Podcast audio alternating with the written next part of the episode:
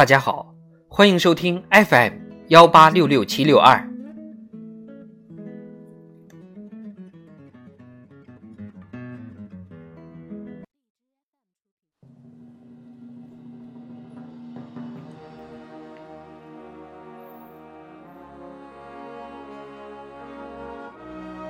智慧人生，帮你开启生活的另一面。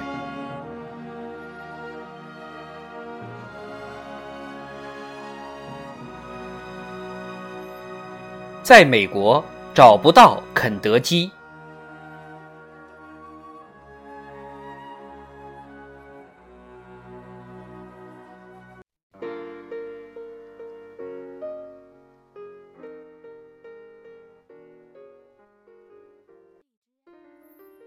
相对于国内一线城市，一条街几家的开店密度，在美国的大城市里，竟然很难找到一家像样的肯德基店。从下飞机到进入旧金山的闹市区，一路上几乎都没有看到肯德基的招牌，麦当劳也只有一两家。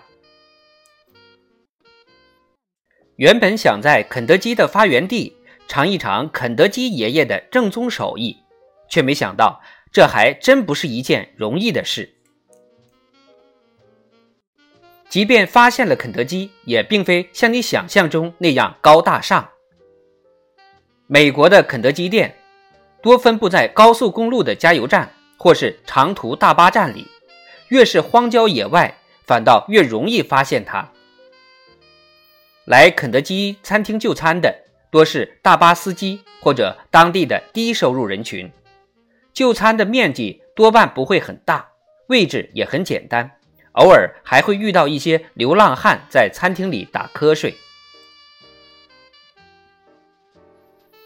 转乘大巴时，我还在车站里发现了一家小肯德基，主要服务于那些候车的旅客。它的店面狭小局促，只有两名店员、三四张桌子。如果不是挂着肯德基的牌子，根本看不出和路边普通的炸鸡汉堡店的区别。美国本土的肯德基不仅店面形象有些崩塌，味道同样也让人失望。这里可供选择的品种很少，除了传统的汉堡、炸鸡、薯条外，只有少量品种的甜品和三两种口味的饮料。炸鸡味道也没什么特别之处，不过分量倒是很足，价格比起国内也没有贵太多。同样是肯德基，为何中美相差如此之大？难道在国内吃的是假肯德基？其实不然。肯德基只是遵循了市场发展的规律。肯德基总部位于肯德基州的路易斯维尔市，作为全球最受欢迎的炸鸡连锁餐厅之一，它在世界上许多国家开设有两万多家肯德基餐厅。不过，其在美国本土只有四千多家门店，其余百分之八十的业务量都在海外。因此，海外客户的体验好坏。直接关系到公司的生死，海外客户爱吃什么就做什么，自然也就成了必然。大概也正因如此，本土正宗肯德基反倒没有漂洋过海的改良肯德基好吃。我在一家肯德基店遇到正在就寝的威廉，他告诉我，肯德基很少推出新菜品，永远就是那几种，来这里吃的主要是图实惠。威廉觉得。肯德基更关心的是外国人的胃。